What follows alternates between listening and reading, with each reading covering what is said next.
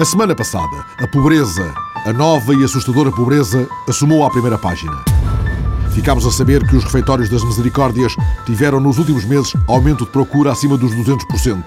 Os bispos reunidos em Fátima prometeram dar mais atenção à pobreza envergonhada. O Fundo Social Solidário, criado em julho e gerido pela Caritas, vai ser acelerado. Alimentos, roupas, rendas de casa, medicamentos, propinas, a tudo isso a Igreja há de responder em função de donativos recolhidos e de necessidades mais gritantes. Na abertura da Assembleia Plenária da Conferência Episcopal Portuguesa, Dom Jorge Ortiga disse que a Igreja está perplexa com os jogos político-partidários que conduzem à falta de verdade nos centros de decisão da gestão pública. E o Presidente da Conferência Episcopal falou daqueles que crescentemente não têm lugar à mesa da família. Tanto por razões de ordem laboral e económica, como pela banalização dos laços familiares. A semana passada, reagindo a notícias sobre 20 mil refeições diárias mandadas para o lixo por empresas de catering, António Costa Pereira teve um brio de cidadania. Dirigi-me a uma empresa de catering, falei com o diretor e perguntei qual era a eventualidade de ir buscar refeições que sobrassem. Eles confirmaram que sobravam naquele refeitório da empresa cerca de 100 e tal refeições e que iam todas para o lixo. Voltei depois a contactar outras empresas de catering que me confirmaram essa situação e que estava relacionada com a lei de saúde pública é uma norma europeia. Escrevi para a Presidente da República, Governo, deputados, comunicação social e como não tinha respostas ou as respostas eram muito escassas e não satisfatórias, então fiz o que um cidadão também tem direitos, que é uma petição pública. A semana passada, 100 mil manifestantes desceram à Avenida da Liberdade, respondendo ao apelo da Frente Comum. Carvalho da Silva alertou para a ameaça de mais medidas contra os trabalhadores e pediu reforço da luta na greve geral de 24 de novembro. Há que nos unirmos todos, combater medos, com a certeza de uma coisa: há muita repressão, há muita pressão sobre os trabalhadores e, em particular, sobre os precários. Mas só há um caminho para nos libertarmos da repressão: é a ação. A ação que tem que ser de cada um, juntando-se coletivamente e criando uma grande força. No dia seguinte, entrevistado na TSF, João Proença, o líder da UGT, apontou razões para a greve geral. O basta, quer dizer, é de facto, se considerarmos que estamos a ser confrontados com políticas extremamente negativas, em que os políticos assumem que as decisões são decididas pelos políticos e que os trabalhadores é qualquer coisa que está bem, tem que aceitar as decisões políticas. Já Passos Coelho disse compreender quem adera à greve geral. Ninguém há de ver o PSD a tirar pedras a quem fizer greve, garantiu, mas o PSD não toma posição. E Alegre toma? Toma, respondeu Alegre, cansado da pergunta. Curiosamente, ninguém perguntou ao candidato Cavaco Silva, nem a nenhum outro candidato, qual era a posição sobre a greve. Vieram-me perguntar a mim, se eu dissesse, sou a favor da greve, diziam, olha, é um candidato marginal, é um candidato do Bloco de Esquerda, não é?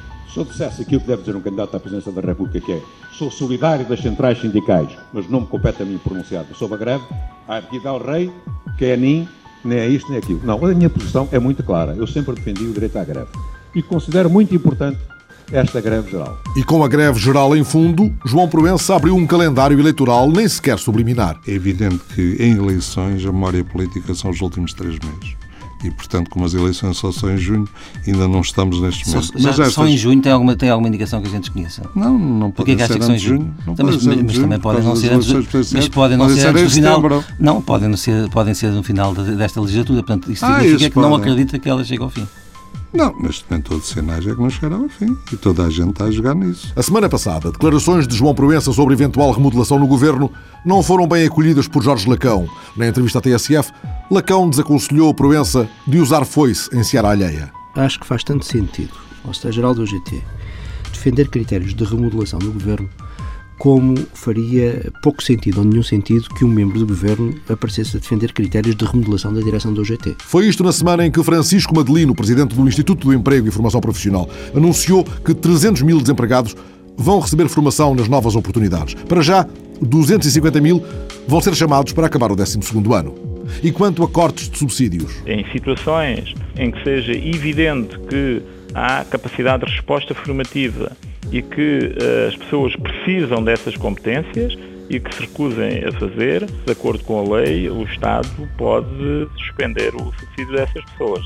E essas pessoas têm uma responsabilização de melhorar as suas qualificações. E Francisco Madelino recusa que o objetivo deste programa seja o de compor as estatísticas do desemprego. Do ponto de vista, digamos, da contabilização das pessoas como desempregados subsidiados, as pessoas são consideradas nesta estatística como desempregados, não é esse, não é esse o objetivo. Mas Cecília Honório, do Bloco de Esquerda, fala de duas faces da moeda. A formação, o complemento da formação, o voltar a estudar, o concluir habilitações, porque a prioridade até é fundamentalmente para o secundário.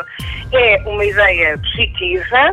A penalização e a punição com a perda do subsídio do desemprego eh, é uma forma de castigar os desempregados e, portanto, sobre estes aspectos, o Bloco de Esquerda estará particularmente atento e vigilante. E Jorge Machado, do PCP, há aqui um gato escondido com dois rabos de fora. Tenho dois grandes objetivos. O primeiro o objetivo é um efeito meramente estatístico, visa reduzir o número de desempregados, porque as pessoas que estão neste tipo de ações normalmente são excluídas pelo governo como sendo desempregados e nessa medida vira, visa um efeito meramente estatístico. O segundo é cortar administrativamente num conjunto de prestações sociais, nomeadamente subsídio de desemprego. Veio a terreiro a ministra Helena André. Ninguém quer mascarar os números, podem ficar descansados. Não há aqui qualquer manobra estatística, não há aqui qualquer intenção, muito menos de que estas pessoas, através de uma qualquer hipotética alteração de estatuto, possam fazer aquilo a que o Governo sempre esteve contra, que é a prestação de trabalho gratuito uh, por estas pessoas. A semana passada, os juros da dívida passaram mais de uma vez a barreira psicológica dos 7%. E Teixeira dos Santos, que tinha definido essa fasquia como indiciadora da necessidade de recurso do FMI, chamou os jornalistas. Vemos, ouvimos e lemos. Não podemos ignorar, numa atitude responsável, não podemos ignorar as consequências e as dificuldades acrescidas que serão trazidas para o país pela manutenção de taxas de juro demasiado elevadas. Ecoaram vozes desencontradas sobre o erro estratégico cometido pelo ministro ao definir uma linha vermelha. Vieira da Silva foi chamado ao Parlamento e explicou as afirmações do colega das Finanças. Mas da bancada do CDS, Telmo Correia confrontou-o com leituras incompatíveis. Diz exatamente o contrário. Diz que eh, não há número mágico, que esse número não existe, que esse número não é relevante, que a intervenção do FMI não vai acontecer. Quem é que tem a razão? Quem é que está certo nesta matéria? É o senhor ou é o seu Ministro das Finanças? Uh, ouça, são do mesmo governo? E Vieira da Silva não fez um número de magia, nem podia. Não há nesta, nesta área nenhum número mágico que signifique que a partir deste momento ou, de, ou daquele se tem que recorrer a outro tipo de instrumentos de financiamento da nossa dívida. Aquilo que eu lhe posso dizer, e que o Sr. Deputado sabe muito bem, é que Portugal tem colocado a sua dívida, não teve até agora, nem terá certo no futuro próximo, nenhuma uh, dificuldade uh, a o fazer. À margem, houve vozes como a de José Maria Ricciardi, o presidente do BES Investimento, que pediu tréguas aos partidos, de modo a que Portugal possa ultrapassar as dificuldades. Para Ricciardi, a subida dos juros não tem nada a ver com o PS e o PSD, mas com a senhora Merkel. A chanceler pediu a semana passada uma cultura de estabilidade na zona euro e em Lisboa, Cavaco Silva considerou que não vale a pena atacar os mercados. Não compensa absolutamente nada para a economia portuguesa e para o emprego em Portugal estabelecer uma retórica de ataque às posições dos mercados. É um erro. E sobre a barreira dos 7%? A única barreira está no trabalho que nós ainda não fizemos e temos que fazer. É só aí que devemos olhar. E pensa o Presidente que vai ser preciso chamar o FMI? Espero que não seja necessário. Mesmo que as taxas continuem a aumentar. Espero que não seja necessário. É o que eu posso dizer, não posso dizer. Isso quer dizer que pode vir a ser necessário, Sr. Presidente. Eu espero que não seja necessário. A semana passada, Passos Coelho pediu barra pesada para atos de gestão governativa lesivos dos interesses do país. Seja em empresas privadas, seja ao nível do Estado, aqueles que colocam em causa o nosso futuro gastando mais do que aquilo que estão autorizados, têm de ser responsabilizados. E não é responsabilizados só do ponto de vista político, é responsabilizados no plano civil e no plano penal. Vieira da Silva foi dizendo que perante isto quase não tinha palavras.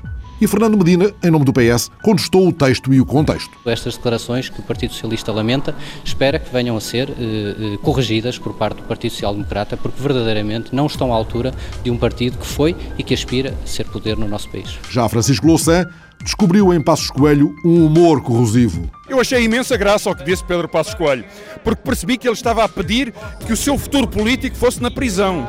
Pedro Passos Coelho é corresponsável pelo corte nos abonos de família, pelo corte nos, nos, salários, pelo aumento dos impostos, pelo congelamento das pensões. E Jerónimo de Souza, importa-se de repetir? Está a falar de quê? Dos últimos 5 anos ou está a falar dos últimos 30, em que a política de direita, com responsabilidades diretas de muitos anos do seu partido, de dirigentes do seu partido, se está a pensar também criminalizá-los. A semana passada, o Gintal disse em Lisboa Novos Amanhãs que cantam. O futuro é promissor, disse o novo homem mais poderoso do mundo, como considera já a Forbes. O homem que não viu os cartazes adversos não terá tido pressões de Lisboa por causa dos direitos humanos.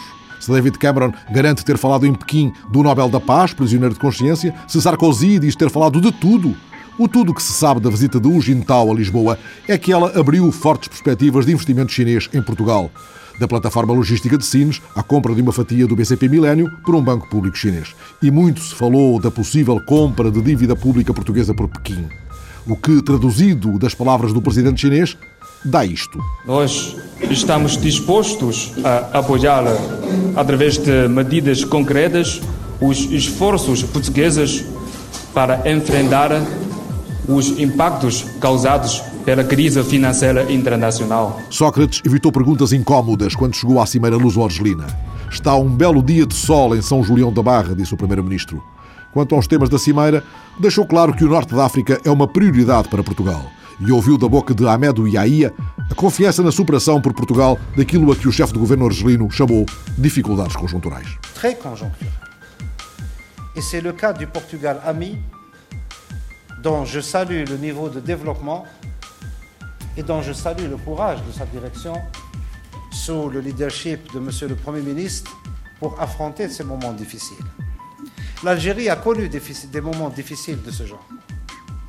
Mais l'Algérie connaît des problèmes structurels de développement. Aminatou Aidar esteve em Portugal. A mulher que há um ano esteve mais de um mês em greve de fome no aeroporto de Lanzarote foi homenageada na Universidade de Coimbra, mas não conseguiu ser recebida pela Secretária de Estado da Igualdade. Aminatou Aidar afirmou-se desiludida e foi denunciando as detenções, desaparecimentos e mortes em resultado do desmantelamento violento do campo de El Ayoun pelas tropas marroquinas. Il y a des dizaines des arrêtés il y a des dizaines de, de, de blessés par balle. Os jornalistas internacionais foram sendo impedidos de visitar El Ayoun, mas na noite de quarta para quinta, a repórter Ángeles Barceló, da cadena SER, rompió o cerco a una ciudad deserta. Hola, buenos días. Desde Layún, una ciudad tomada y sitiada por la policía, un reducido equipo de la cadena SER con Nicolás Castellano y Ángel Cabrera hemos podido romper el bloqueo informativo impuesto por el gobierno de Marruecos desde el desmantelamiento del campamento de protesta saharaui y hemos entrado en la capital del Sáhara Occidental. Desde aquí, hasta que podamos, nos disponemos a informar. E Obama dançou na Índia, prometeu um lugar para os indianos no Conselho de Segurança e falou de milhões. the economic relationship between the United States and India Em Perugia, Gianfranco Fini, o presidente da Câmara dos Deputados italiana, pediu a demissão de Berlusconi, o antigo aliado, a quem acusa de decadência moral e de não se interessar por nada que aconteça a sul do Rio Pó. Credo che il presidente Berlusconi debba mostrare il coraggio politico che in altri momenti ha mostrato. Glielo dico con rispetto e senza alcuna ironia. Debba essere lui ad avere un colpo d'ala Deve essere lui, cari amici, a prendere la decisione di rassegnare le dimissioni, di salire Foi isto na semana em que o programa Viene Via Comé, na RAI 3, bateu o recorde de audiências. Mais de 7 milhões e meio de telespectadores viram a emissão que teve como convidado o escritor Roberto Saviano, ameaçado de morte pela camorra. Um momento alto da emissão foi aquele em que o ator Roberto Benigni, que haveria de cantar um tema de sua autoria sobre as propriedades de Berlusconi, fitou a câmara e interpelou Schiavone, o chefe da camorra. Mata-o, a Saviano, com um livro, se quiseres. Ele só tem uma caneta para se defender. Não se mata os poetas. Eles escrevem fábulas. E as fábulas não nos ensinam que os dragões existem. As crianças já o sabem. ensinam-nos que é possível vencer os dragões. E come dice Sergio Leone, appunto, quando un uomo con la pistola incontra un uomo con la biro, l'uomo con la pistola è un uomo morto. Perché la biro dà l'eternità. Benini, quando um homem com uma pistola se encontra frente a um homem com uma caneta, o da pistola é um homem morto. Palmas, luzes e canções contra o medo na semana em que morreu em Los Angeles um grande mecenas do cinema, o produtor italiano Dino De Laurentiis. O seu nome fica ligado a largas dezenas de grandes filmes. La Strada e Noites de Cabiria, de Fellini, foram produzidos por Dino De Laurentiis. E em Lisboa, um homem bom que vivia para o cinema, nunca mais há de ver a desaparecida. Manuel Sintra Ferreira, crítico de cinema, programador da Cinemateca, foi evocado na rádio por Jorge Leitão Ramos.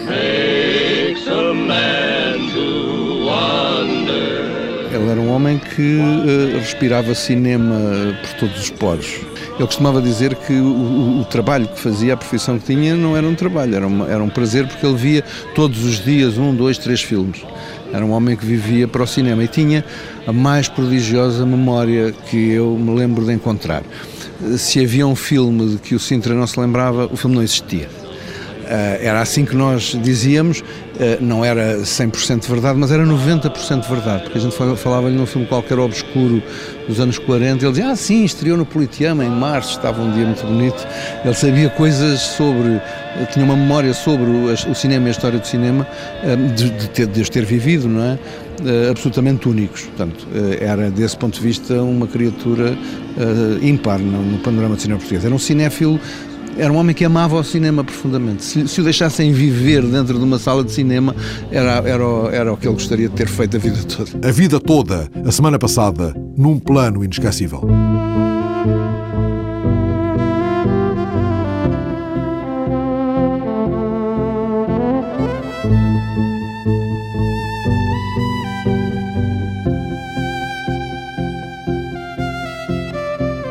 Agora, outro plano. É noite alta na zona do Saldanha, em Lisboa. Passam muitos automóveis. Um homem antigo acena aos automobilistas. Chamam-lhe o Senhor Adeus. Ele prefere que lhe chamem Senhor Olá. Sabemos-lo só agora que se despediu para sempre.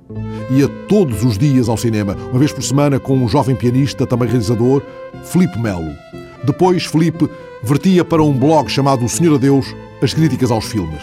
Agora é já a noite seguinte à morte de João Serra, o Senhor Adeus. São 10 da noite e muitas as mãos que acenam aos automobilistas de Lisboa. Podia ser um filme com as luzes da cidade, os ruídos da cidade, os risos e as lágrimas da cidade, a noite veloz da cidade, no gravador de Erlander Rui.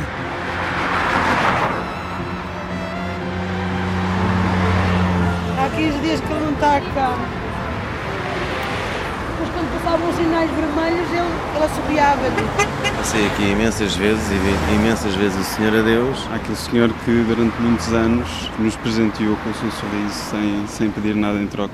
Apenas um, um acento também da nossa parte, de um olá. Estou feliz por ter passado por aqui porque acho isto muito, muito, muito bonito. Tentar partilhar e chegar às pessoas da maneira que sabe e de uma maneira espontânea consegue perfeitamente criar magia, contagiar as outras. Estranho, comovido. Senhor do Olá, acho que é mais mais justiça, mais pela maneira como ele mostrava carinho e eu acho que é, é, genial porque descobriu a sua maneira de comunicar. Mais humana de encarar a cidade, acho que é um pouco isso. E também para refletir um bocado sobre, não sei, uma lição de vida, sobre o desprendimento de qualquer coisa a nível pessoal e esta atitude muito nobre que este senhor tinha, acho que era uma pessoa muito fora e muito interessante, é por isso que estou aqui. Sim. Muito contente de ter feito parte da vida dele e dele ter feito parte da minha. Agora Lisboa fica um bocadinho mais triste se nós não levarmos um bocadinho do senhor do adeus connosco.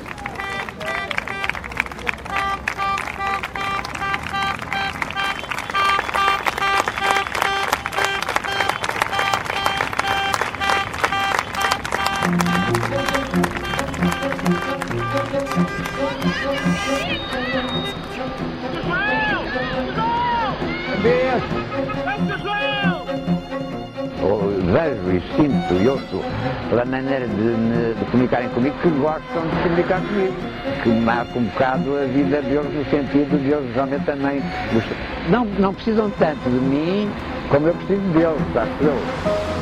Não pensava, não passava pela cabeça um dia viesse para a rua assinar as pessoas, nem nunca na vida pensei isso, não é?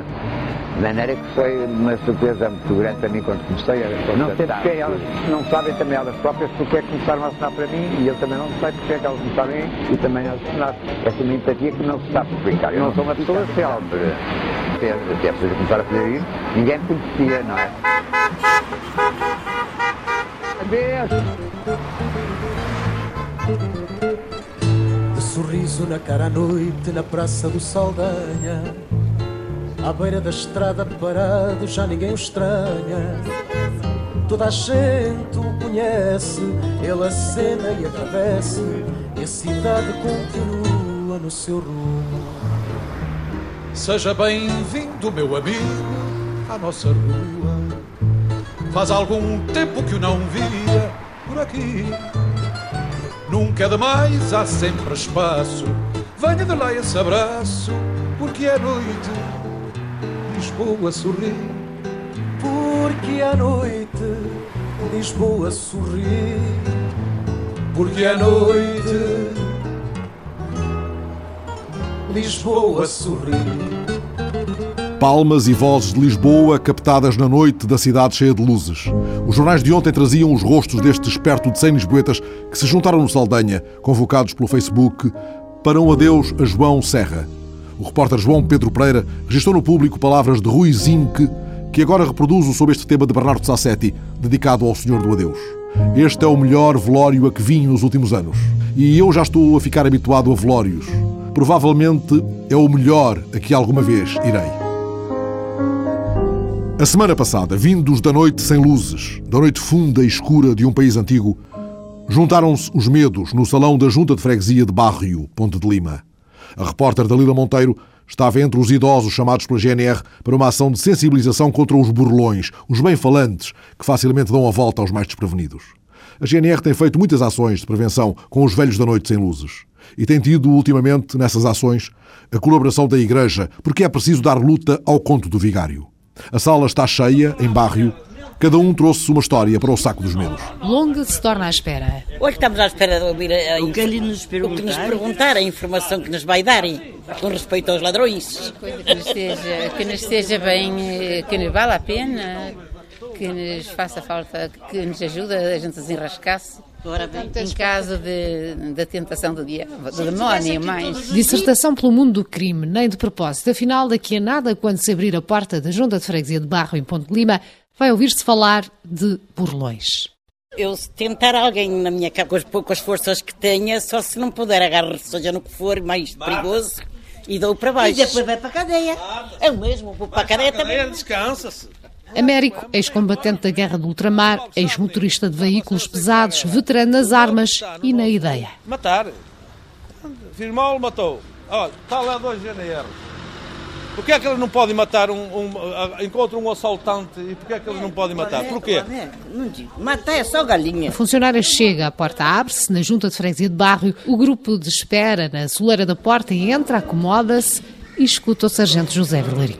Eu peço um, uns minutinhos de atenção, depois, se tiverem algumas dúvidas, podem me perguntar, está bem? Eu sou o José Vilarinho, sou sargento-chefe da GNR, já estive cá o ano passado. Eu e mais ali o Cabo Gramoso pertencemos aos Arcos, à dos Arcos. Fazemos estas ações de sensibilização de forma para que, vos vocês fiquem alertados daquilo que vos, poderá, vos pode acontecer. Porque a gente pensa que só acontece aos outros e, e ao fim e ao cabo, acaba por nos acontecer a todos. E os conselhos que nós temos para vos dar é relativamente a pessoas que se aproximam, eles escolhem as zonas mais isoladas, procuram as pessoas que estão sozinhas e geralmente escolhem as pessoas mais idosas para tentar burlar-nos. E eles fazem-se passar, esses burlistas fazem-se passar geralmente por indivíduos da, da, da Segurança Social, bancários, funcionários dos CTTs, da EDP e de médicos, mas mais, mais fazem-se passar é por indivíduos da Segurança Social. No Alto Minho, pela interioridade do país geográfico, é na zona de Cora, Paredes de Cora, que mais histórias se recolhem pelas autoridades policiais. O Conselho de Coura é a zona que tem sido mais flagelada no aspecto de burlas. E a última burla foi de 50 mil euros a um casalito. Vocês vejam bem o, o tempo que aquela gente devia ter para conseguir amelhar aquele dinheiro e de repente, de um momento para o outro, ficam sem dinheiro nenhum. 50 são 10 mil contos do dinheiro antigo. Fui-me apercebendo a indivíduos que, que chegam ao pé das, das, de, de vocês e sabem o nome vosso, o nome dos vossos filhos, das vossas noras, o que é que fazem, e, e depois ficam assim estupefactos a dizer: Mas como é que é possível eles saberem o, isto tudo da minha vida? Isto é fácil. Eles geralmente vão ao pé de, de um de vocês e perguntam aquela casa é de quem. E as pessoas aqui, aqui no Norte são pessoas que são abertas e, e acabam por dizer: Olha, é falando tal, tem um filho na, na Alemanha, na França ou, ou, em Lisboa, e contam a vida toda. E eles, quando se aproximam dessa tal, dessa tal pessoa, já têm conhecimentos suficientes para, para entrarem em, em conversa, para alimentar uma conversa e para tentarem uh, puxar uh, e, e, sacar dinheiro. Com... Começa a partilha. Maria Lima nem precisa levantar o braço para falar. Verte apenas as palavras ao sabor das lembranças de um assalto. Vai para três anos. Eu fui à caixa levantar e levantei 1.500 euros. Cheguei à caminhonete, estava, a caminhonete estava a entrar para dentro da caminhonete. E pus uma senhora, entrou e ficou nos degraus da caminhonete, pus assim. E deixou dois degraus para baixo e, e ficou ali. E depois digo assim, ó oh, senhora, ou entre ou deixe-me entrar. Mas eu, como sou cando com uma bengala, trazia o, o saquito aqui e trazia a bengala aqui. E de maneira que uh, o saco ficou assim encostado. E eu senti uma pessoa atrás a empurrar-me aqui a perna. E digo assim, oh, senhora, entre que me está aqui, já me estão aqui a empurrar. E Entrei, saí onde tinha dinheiro de sair, chego a casa para ir a pegar no dinheiro. Quando me pronto, que uh, o fecho ia aberto e o dinheiro tinha desaparecido e os meus documentos. Foi já para aí há três anos, nunca apareceu nada.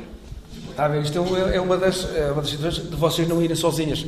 Mas uh, este, este tipo de gente uh, atua precisamente na, no meio da confusão. E mesmo uh, vocês, vão às compras, geralmente de feira vão, vão ao mercado fazer, fazer compras e estão às vezes a ver roupas e não sei o quê. E às tantas são, estão a sentir-vos apertadas. E no meio desta confusão toda é quando eles aproveitam. Os carteiristas, é, isto já é carteiristas. Pois, mas isso, essa era a jogada dela. Essa já, isso já foi feito com intenção. Para você estar distraída, para alguém por trás trabalhar. Está a ver? É como eu digo, vocês, por exemplo, quando vão na rua, quando vão na rua, uh, as, as, senhoras têm a mania de levar a sua, a sua, o seu saquinho, devem sempre levar o saco da parte dentro do passeio, não, não do, do lado da estrada. Porque isso é, é, é, é fácil, eles podem, eh, podem vir de moto ou de carro e, e, levam, às vezes até levam de rastro, levamos um saco, portanto, proteger. E quando idos nos, nos, nos, mesmo nos autocarros, levar a, a, carteira deve ser sempre à frente de vocês, onde vocês consigam vê-la, vê-la. Porque se as, as pessoas basta uma pequena distração, é morto o artista. E outra coisa também, já agora, quando, quando levem dinheiro com vocês, nunca o levem todos junto. Dividam, dividem, dividem por, por, por, vários sítios, por vários bolsos, que assim se provar algum, não leva todo. Conselhos anotados na memória de todos, todos mesmo. Américo é o primeiro a rever a lição e volta às memórias. Se a gente vê que eles entram em casa e se a gente tiver possibilidades de os poder botar abaixo, que é como é que vai acontecer? Sabe que a guarda, a guarda não, é, não julga. A guarda certo. não julga. Quem julga é o, são os juízes e, e são os tribunais que julgam. Quer dizer, nós não vamos dizer que o senhor está a fazer bem, não é? Que está ou matar, a batê-los a tiro, matá-los, é, não, não, não, é muito bom. Não, Agora, também em legítima defesa. Ficam as estratégias pessoais de Maria Lima. 82 anos. E nunca me tiraram onde estão. E vão lá à minha porta e eu levo uma vara para a minha beira. Se eu chegar primeiro, levo uma varada. Ai caralho, ai caralho. De Narciso Alves. Vítima três vezes. E, eu, e ele foi, foi porque ele foi esperto. Porque teve um que disse que era sobrinho dele. É só põe Ponto Lima mesmo. Foi que era meu sobrinho que tinha o carro na garagem e precisava tirar o carro que não tinha dinheiro. Mas, mas, mas, mas, aí, mas, como, mas, mas aí eu não tinha dinheiro comigo e, e Não, você, você é filho de qual minha irmã? Porque eu só tenho três, ele só tem três irmãos. E ele começou a enrolar. E conhecia os sobrinhos todos. Só não conhecia aquele. Por fim, fica a revisão da matéria, lição de vida, lição da GNR. Bem, sobre esta, esta informação que, que se recebeu, é bom. eu já sabia assim mais qualquer coisa. Mas agora vamos mais tranquilo porque estamos mais ao, ao par da, da coisa. Porque eu não quis falar, mas eu na vaca das cordas também fui crismado. Bem, a vaca das cordas por aí fora e eu levava a carteira de trás, mas não vamos ver, não se conhecia nada e o botão custava abrir e a fechar. E venha tudo, tudo ali com aquela coisa, com aquele empurrão. Eu só como daqui para, para, para aquela porta fiquei sem a carteira. O que tinha, tinha 50 euros, era o que eu tinha. E o cartão da Segurança Social, era o que eu tinha. A vossa presença, agradeço imenso e espero que fiquem com alguma coisinha daquilo que foi dito aqui, está bem? Que se faça luz na noite funda e escura de um país antigo. Mas agora rola, no outro lado do mundo, a bola que acende a luz mais inesperada. Não é só uma figura de estilo. Anda por aí há uns anos um livro fascinante editado pela Ática e o livro chama-se justamente O Mundo é uma Bola. Tem textos de Drummond, de Fernando Sabino, Luís Fernando Veríssimo, Milor Fernandes, Rubem Braga, enfim, uma equipa de craques. Mas tomemos a ideia, o mundo é uma bola. E se a bola, se um projeto à volta de uma bola se chamar Socket? Se ele fizer rolar a ideia de quatro investigadoras da Harvard colocadas perante os factos, 25% das crianças do mundo não têm acesso à energia elétrica, mas a maior parte dessas crianças joga a bola, passa o dia na rua jogando a bola. Pode daqui fazer-se luz a pontapé?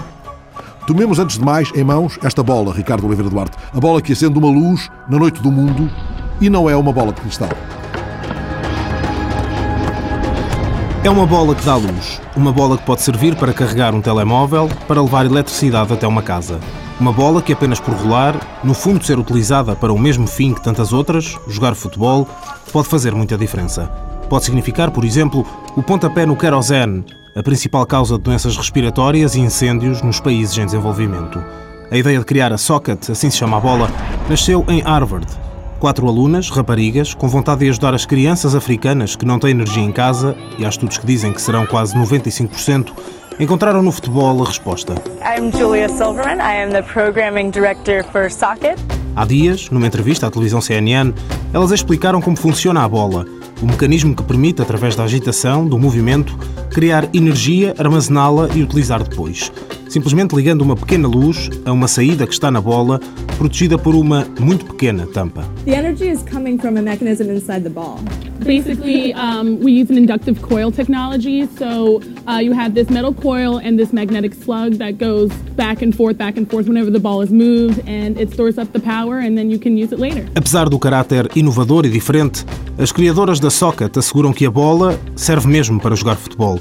Elas próprias, saia ou vestido, provaram isso. Oh, definitely. I mean, this ball, we've played with it in skirts and dresses. We've headed the ball, so you can play with it like it's a normal ball. Para aferir a viabilidade da bola, as raparigas de Harvard levaram a Socket até a África.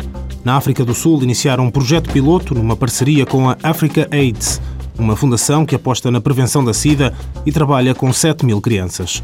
Nas escolas, a Africa AIDS criou um programa, o Wiz Kids United, que pretende ensinar às crianças como transpor conceitos como defesa ou espírito de equipa para situações do dia a dia. Ensiná-las a fintar as adversidades num país onde a taxa de infectados com o vírus HIV é elevadíssima. Essas crianças foram as primeiras a dar um chute na socket. Paul Kelly, um dos diretores da Africa AIDS, que andou a distribuir a bola com Jessica Matthews, uma das quatro inventoras da Socket, diz que a iniciativa foi um sucesso absoluto. Yeah, they loved it. I mean, kids in township elas adoraram. As crianças nas townships, as cidades mais pobres, jogam com qualquer bola, feitas de plástico, de tecido ou até rede. Tudo o que possa ser moldado de forma a parecer uma bola, elas usam para jogar. Portanto, a ideia de utilizarem uma bola tão diferente, de futebol mesmo, deixou-as maravilhadas. Elas adoraram. E adoraram também o benefício de a bola fornecer energia para elas poderem utilizar essa energia em casa para ligar uma lâmpada, carregar um telemóvel ou algo parecido é importante, tem valor. Paul, que lida todos os dias com crianças que em casa não têm eletricidade, olha para a Socket como a solução ideal para dar um futuro mais brilhante a milhares de jovens. Em muitas áreas mais rurais, há muitos sítios onde não há eletricidade. As comunidades locais não têm hipótese de ter acesso à energia, ou esse acesso é muito limitado. Por isso, penso que é uma grande oportunidade, e não só para as pessoas das áreas rurais da África do Sul, mas de toda a África. Para as crianças, a grande vantagem será a motivação extra que terão para jogar futebol e serem saudáveis. Ao jogarem com os amigos, no final das aulas, durante uma hora, criam energia que depois podem levar para casa, e isso é fantástico. Por um lado, é bom para eles, pois ajuda-os a manterem-se saudáveis e ativos, e por outro lado, podem levar eletricidade até casas em zonas muito remotas que, de outra maneira, nunca teriam acesso a essa energia. Ter uma luz em casa para estudar, ler um livro, é a diferença que a Socket pode fazer. Uma diferença que não encontrará no dinheiro uma barreira, pelo menos essa é a crença das inventoras da bola. Jessica Matthews, na tal entrevista à CNN, explicou que através de parceiros que já mostraram interesse no projeto, a Socket deverá ser vendida nos Estados Unidos e Europa a um preço não muito elevado. O dinheiro poderá depois ser utilizado para oferecer a bola em África. Since we hope to get investors to get the programming together on the ground and get one by one uh, situation in the US and in Europe, uh, we hope to be able to get a lot of these balls to the people who can't necessarily afford to buy them at face value. Neste momento, a Socket continua a ser testada e melhorada, mas já consegue, com apenas 10 minutos de jogo, gerar e armazenar 3 horas de energia. Não tarda muito, garantem as quatro raparigas de Harvard, vai começar a levar a luz a países onde ligar o interruptor é apenas para alguns, muito poucos. Uma luz que se acende a pontapé, como um olá na palma da mão, ou um medo na casa isolada, ou uma canção de fúria na garganta. Eu sono il boss, l'imprenditore, il proprietario del partito dell'amore. Io sono il Cesare, leader mondiale. Io sono il Papi, l'utilizzator finale. La Camera è mia, è mio il Senato. Sono io il padrone di Ibrahimovic e Pato. C'ho banche banchieri, c'ho case editrici, c'ho confalonieri, la Rai, Mediaset, gli attori e le attrici. È mio il giornale, è il Viminale, e è naturale fra tre anni il Quirinale. Finalmente sarà mie no è un fatto personale, magistratura e corte constitucionale. Olá, adeus, está a semana passada. Alexandrina Guerreiro, Dalila Monteiro, Erlander Rui, Ricardo Oliveira Duarte, Fernando Alves.